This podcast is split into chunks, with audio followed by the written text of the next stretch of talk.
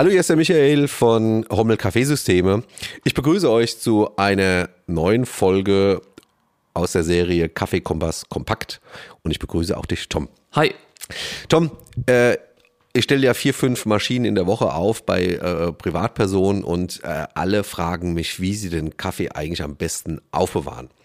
Und da du der Kaffeebodenexperte Nummer eins bist, erklär es uns doch mal. Vielen Dank, dass du mir so vorstellst. Also das ist so, äh, das ist wirklich eine, eine, große Frage. Bei Kaffeelagerung kann man tatsächlich einiges falsch machen. Also ein Jahr im Edeka zum Beispiel. Ein Jahr? ja, also das ist schon mal das Schlimmste. Es gibt also die, die äh, Hamsterkäufer, äh, die sagen, ich bestelle mir irgendwo 10 oder 20 Kilo Kaffee für zu Hause, weil es vielleicht einen besseren Preis gibt. Katastrophe.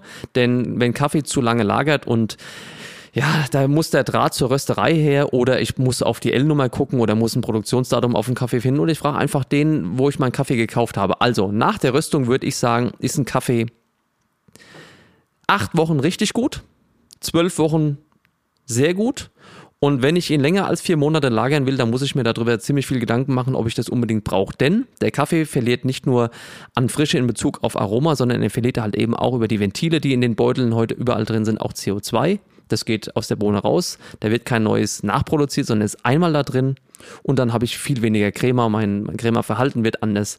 Und das, der Espresso sieht einfach aus, als fehlt ihm irgendwie. Ich denke, meine Pumpe ist vielleicht kaputt, aber ich habe einfach kein CO2 mehr im Kaffee. Also nicht zu alt werden lassen, ist das Erste.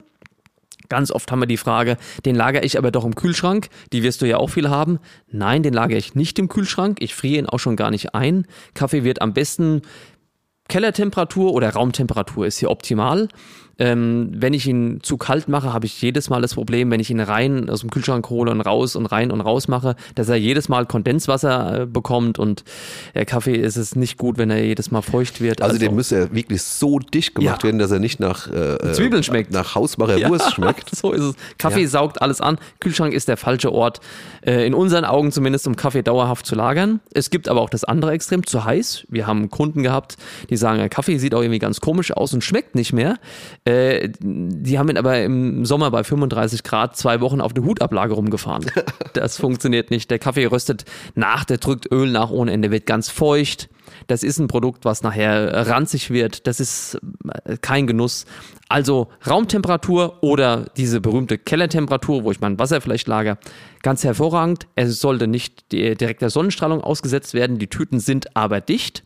Und die letzte Frage, die halt immer so dazukommt, ist, in was bewahre ich ihn eigentlich auf, wenn ich ihn lagern will? Und dann sagen wir dazu immer, ein Umfüllen ist nicht notwendig, denn Kaffee ist, wie du es gerade gesagt hast, ein Aromenabsorber. Das heißt, er nimmt alles auf, was rundherum ist. So nimmt er auch zum Beispiel metallische Töne auf. Wenn ich ihn umfülle in eine bestimmt hochwertige, aber metallene Box, dann wird der Kaffee danach nach Metall schmecken. Lasst ihn in der Kaffeetüte drin, in der ihr den Kaffee kauft, aus der Produktion heraus und macht den immer wieder luftig zu. Ihr könnt das alles zusammen gerne in eine Metallbox oder Kunststoffbox stellen oder ihr könnt es einfach mit einer Klammer oben zumachen. Lasst es in der Tüte drin, in der er verpackt wurde, verbraucht das auf. Nach dem Öffnen würde ich sagen, wenn mal Sauerstoff dran gekommen ist, eine Woche, maximal zehn Tage, dann sollte das Päckchen doch relativ leer sein, denn der Kaffee verliert unglaublich schnell Aromen und noch schneller CO2. Und wenn man den Kaffee so verwendet, glaube ich, hat man lange viel Freude dran. Also frisch kaufen, nicht zu kühl, nicht zu heiß lagern und am besten nicht umfüllen, sondern darin lassen in dem Gefäß, in der Box und in, oder in dem, in dem, äh, in der Tüte, in der ihr ihn gekauft habt. Sehr schön. Vielen Dank. Ja, bis bald. Dann macht's gut.